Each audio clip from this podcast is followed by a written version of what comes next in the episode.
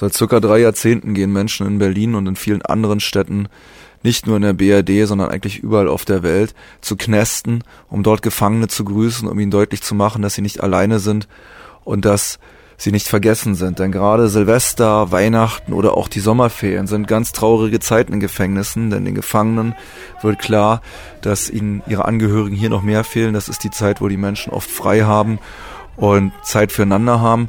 Und genau in dieser Zeit ist es umso wichtiger, den Gefangenen klarzumachen, dass sie nicht vergessen sind.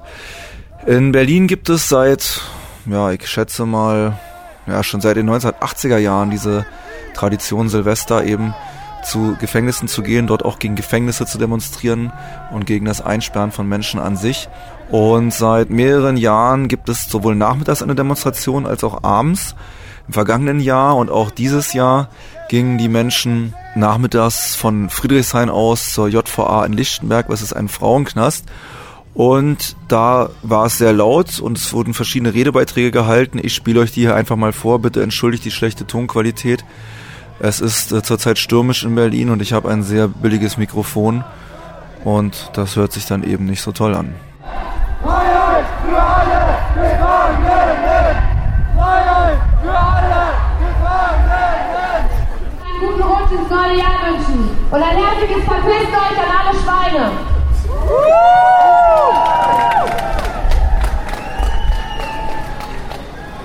Heute stehen wir gemeinsam vom Knast in Lichtenberg. Ein Knast, der von dieser Gesellschaft errichtet wurde, um Menschen, die als Frauen wahrgenommen werden, wegzusperren, dass sie sich nicht regelwerkskonform verhalten haben. Es ist wichtig zu sehen, dass es verschiedene Arten von Knästen gibt, die sich in ihren Funktionsprinzipien und in ihren Rechtfertigungsstrukturen gleichen, die wir gemeinsam bekämpfen. Der Knast, vor dem wir stehen, ist die sogenannte Aufnahmestation der Berliner Frauenknäste. Das heißt, die meisten Menschen, die als Frauen wahrgenommen werden, werden hier zunächst eingewiesen und dann in die anderen Knäste in Berlin und Brandenburg verteilt. Außerdem befindet sich hier die Jugendstation für weibliche Jugendliche unter Drogenentzug. Der Knast trennt. Trennungen und Unterscheidungen sind die Existenzgrundlagen, die überhaupt ermöglichen, dass in unserer Gesellschaft Knäste existieren. Innerhalb des Knastsystems wird zwischen Männern und Frauen unterschieden, zwischen denjenigen, die für bestimmte kriminelle Handlungen verurteilt wurden, zwischen Menschen mit Aufenthaltstitel und ohne, politisch motivierten Straftäterinnen und so weiter.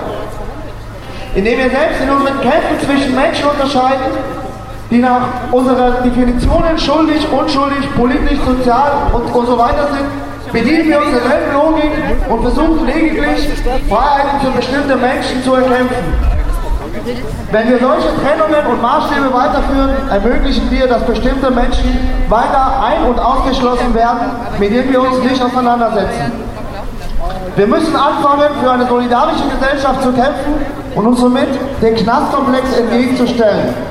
Probleme zwischen Menschen werden nicht durch Ausschlussverfahren gelöst. In unserer Gesellschaft werden Probleme genutzt, um gemeinschaftliche Identitäten aufzubauen und gesellschaftliche Verantwortung an Einzelne zu verweisen und diese schuldig zu sprechen. Menschen in einer Gesellschaft, die Knäste schafft und befürwortet, geben ihre Eigenverantwortlichkeit an staatliche Institutionen ab womit sie ihren Handlungsspielraum einengen und das Gefühl und Ideen eines respektvollen und solidarischen Umgangs verlieren. Wenn wir heute Nachmittag vor diesem Knast stehen und heute Nacht vor einem anderen, so ist das ein Schritt, den Knastkomplex, der sich nicht mehr in Gebäuden verorten lässt, einzugreifen und zu überwinden. Wir wollen nicht in einer Gesellschaft leben, die Knäste für notwendig hält. Wir wollen keine Alternativen dazu ausarbeiten, keine Reformen. Wir kämpfen für eine Gesellschaft, in der Knesset und andere Zwangsanstalten keinen Platz haben. Freiheit für alle! Freiheit für alle! Gefangenen!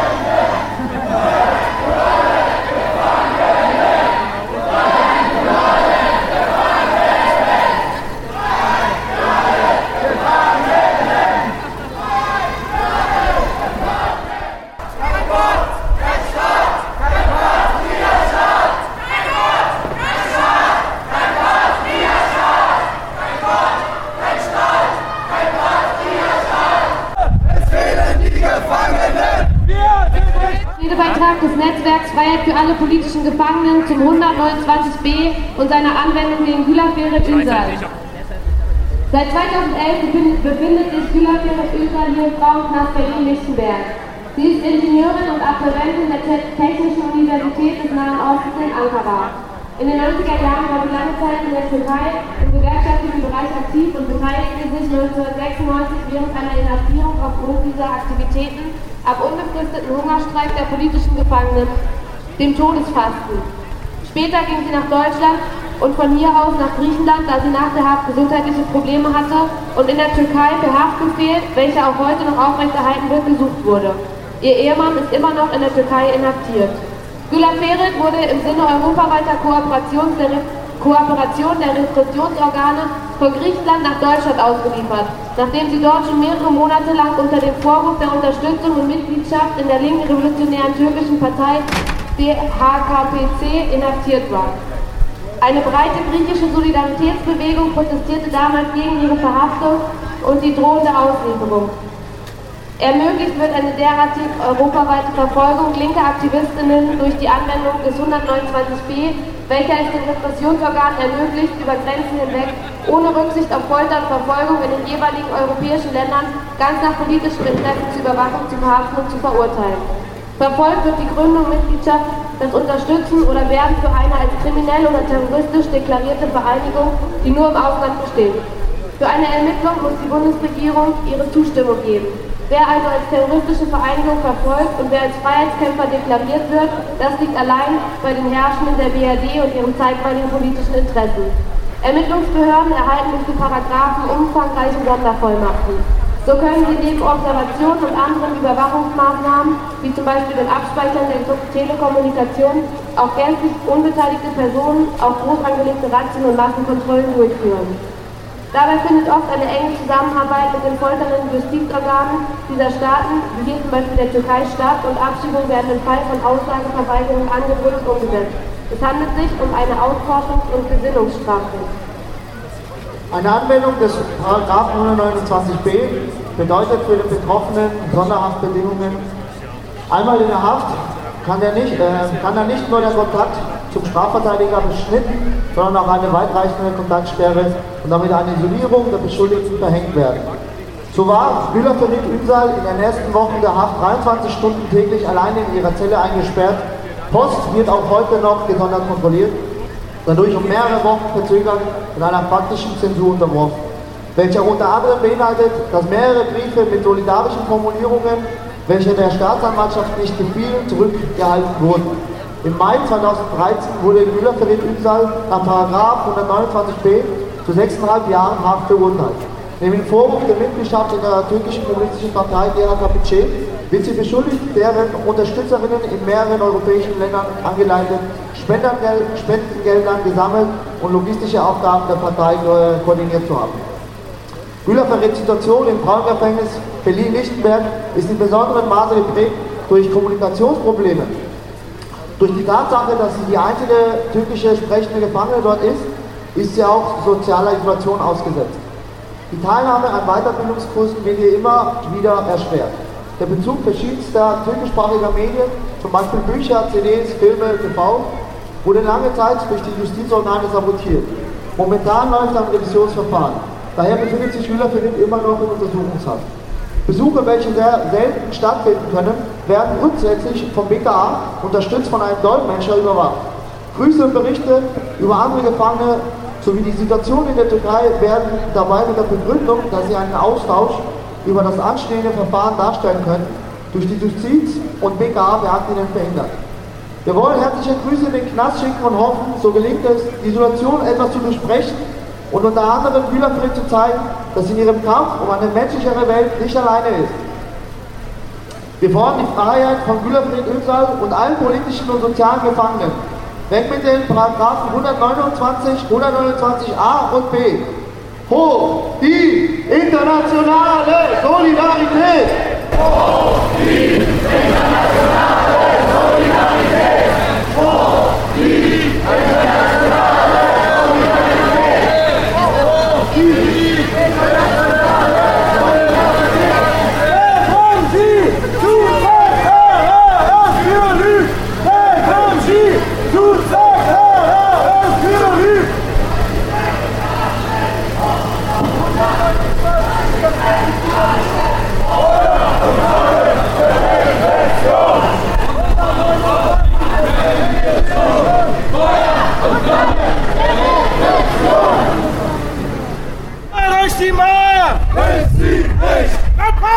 die Mauer! Besiegt rechts! Mit Power durch die Mauer! Besiegt rechts!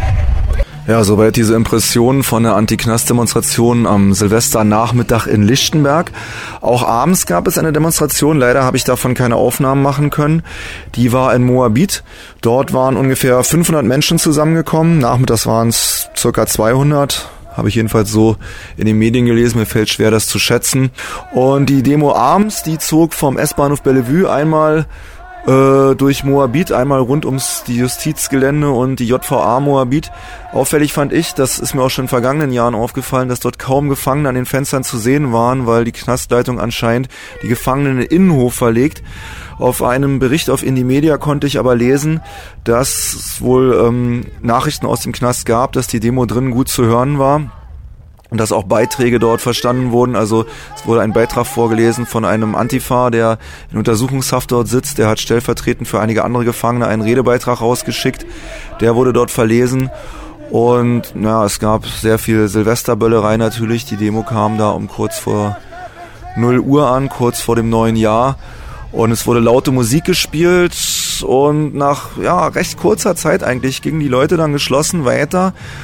Ich habe das so verstanden, dass sie sich damit den äh, Drangsalierungen der Polizei äh, besser erwehren könnten, denn es war in vergangenen Jahren oft so, dass am Ende der Knastdemonstration Leute festgenommen wurden. Das ist dies Jahr meiner Beobachtung nach nicht passiert. Die Demo ging dann geschlossen zum nächsten U-Bahnhof an die Turmstraße und löste sich dann dort auf. Ja, das war mein Bericht von den Anti-Knast-Demonstrationen in Solidarität mit Gefangenen zu Silvester, Neujahr 2014.